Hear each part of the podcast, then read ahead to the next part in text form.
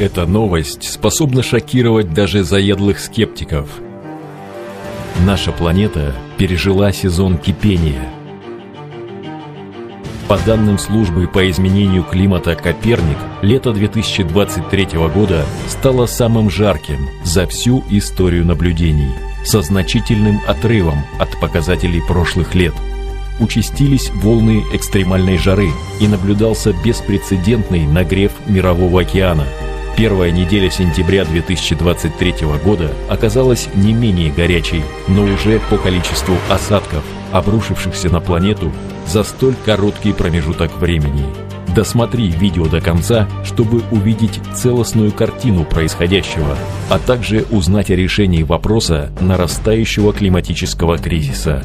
Со 2 сентября в результате прохождения над территорией Бразилии вне тропического циклона в южных штатах Рио-Гранди-ду-Сул и Санта-Катарина начались проливные дожди с градом, наводнения и оползни. Из-за стремительного подъема уровня рек более 10,5 тысяч человек в спешном порядке покинули свои дома. Это природное событие вошло в число самых смертоносных катастроф в стране. Согласно официальному бюллетеню, опубликованному 7 сентября, погибли 42 человека и 25 числятся пропавшими без вести. Экономике штатов, а это в основном сельскохозяйственный сектор, также был нанесен колоссальный урон – со 2 по 4 сентября штормовая система Дана принесла проливные дожди и сильные ветры на большую часть Испании. Аварийные бригады отреагировали на тысячи инцидентов в Каталонии, Валенсии, Андалусии, Кастилии и Леоне. Кастилии Ла-Манчи в регионе Мадрид. Причем два последних региона из-за масштабов бедствия попросили правительство объявить пострадавшие муниципалитеты зоной катастрофы.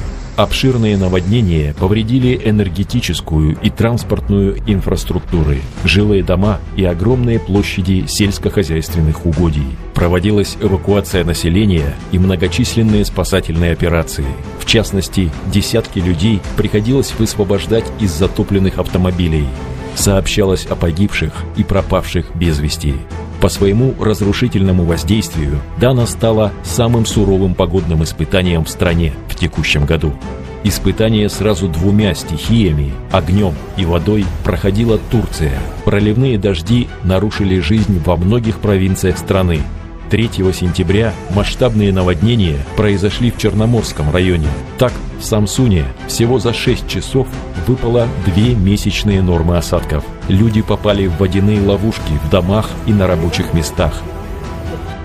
Ревущие потоки буквально переворачивали автомобили на затопленных дорогах. Два дня спустя наводнения охватили столицу Турции – Стамбул – больше всего от мощного ливня пострадали районы Арнавуткёй и Башакшекир на севере мегаполиса. Там были затоплены почти 2000 домов, магазинов и административных зданий. Десятки людей, оказавшихся внутри помещений, куда хлынула вода, выкладывали в сеть ролики с призывами о помощи. Жертвами непогоды стали два человека. Более 30 попали в больницы. А 4 сентября в лесной зоне в районе Малтепе, провинции Стамбул, вспыхнул быстро разгорающийся пожар. Пламя угрожало жилым строениям. Местные жители помогали пожарным в тушении огня. В тот же день на западную и центральную Грецию, включая и столицу страны Афины, со стороны Эгейского моря налетел штормовой циклон «Даниэль», Ливни с интенсивными грозами не прекращались несколько суток.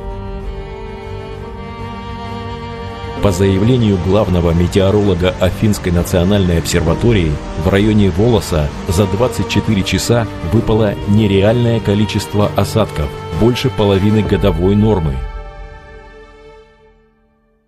Национальная сеть метеорологических станций зафиксировала рекордное количество осадков и в других регионах – слову сказать, некоторые датчики перестали передавать данные из-за сбоев с электроснабжением, в то время как ливни еще продолжались.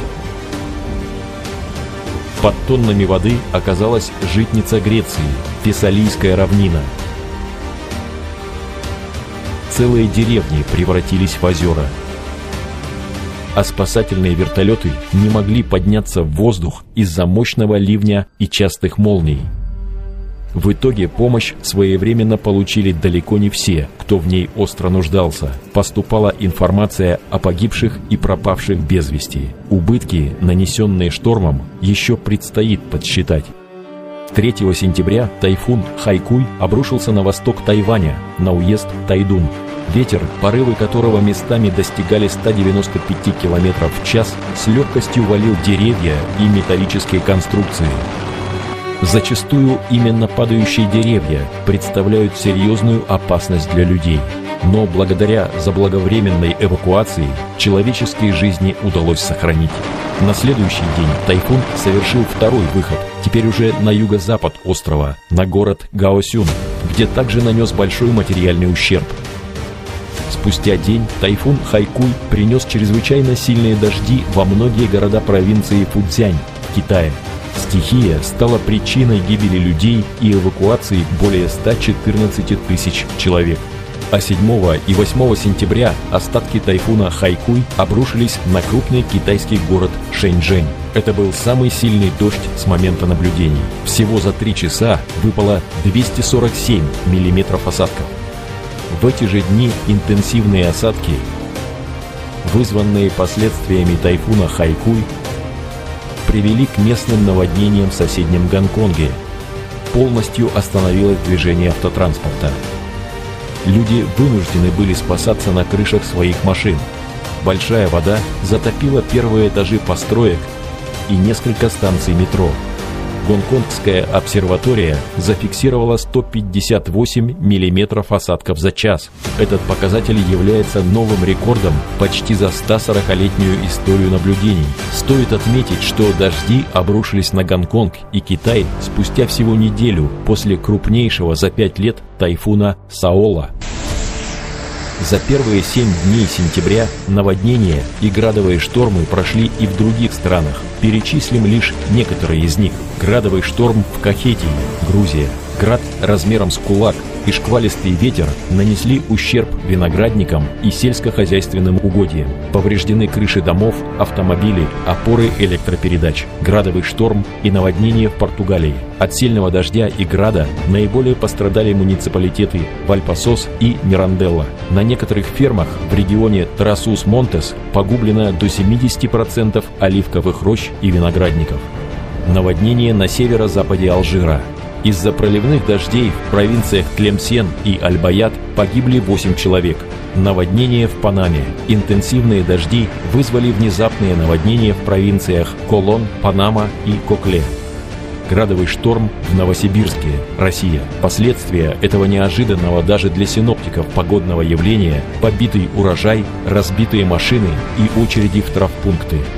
Наводнение в Болгарии. Из-за проливных дождей на юге Черноморского региона страны ушли под воду прибрежные города и поселки.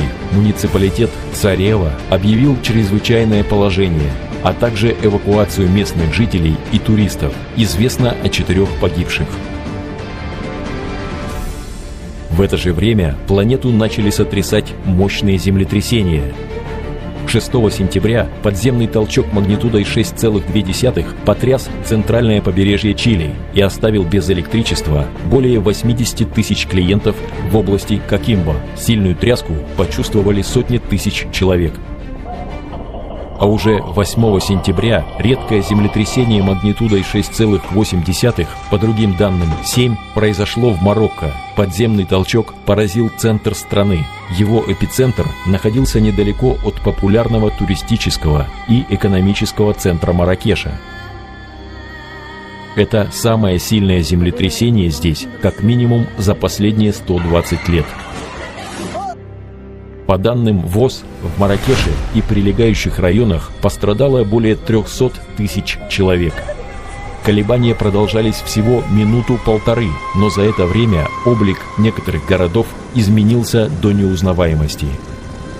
Стены зданий моментально превращались в пыль и обломки. Очевидцы, проживающие в предгорьях, рассказали, что некоторые города полностью разрушены – Землетрясение началось ближе к полуночи. Люди выскакивали из своих кроватей на улицы. В эти секунды стены домов начали ходить ходуном, и все, что находилось внутри и снаружи, валилось прямо на голову людей, сбивая их с ног. Казалось, будто взорвалась бомба, говорят некоторые очевидцы. По данным на 10 сентября известно о более двух тысячах погибших и примерно о таком же количестве раненых. К сожалению, эти цифры будут расти. После трагедии появилась острая нехватка воды и еды, а также спасательной техники. А в долгосрочной перспективе у людей нет финансовых средств для восстановления домов, не говоря уже о восстановлении морального состояния после пережитого. Как видим, многие страны уже сталкиваются с глобальными последствиями изменения климата. Но почему международные организации, включая ООН, до сих пор не инициировали создание единого мирового научного центра для решения проблем климатических изменений? Почему до сих пор нет глобальной службы спасения и не разработана эффективная экономическая модель оказания своевременной помощи всем пострадавшим от климатических катастроф? Ситуация с климатом усугубляется, и единственным ключом к решению этой проблемы является безотлагательное сотрудничество лучших ученых всего мира, а быстрое реагирование и координация усилий могли бы сохранить множество человеческих жизней, которые климатический Цербер забирает каждый день.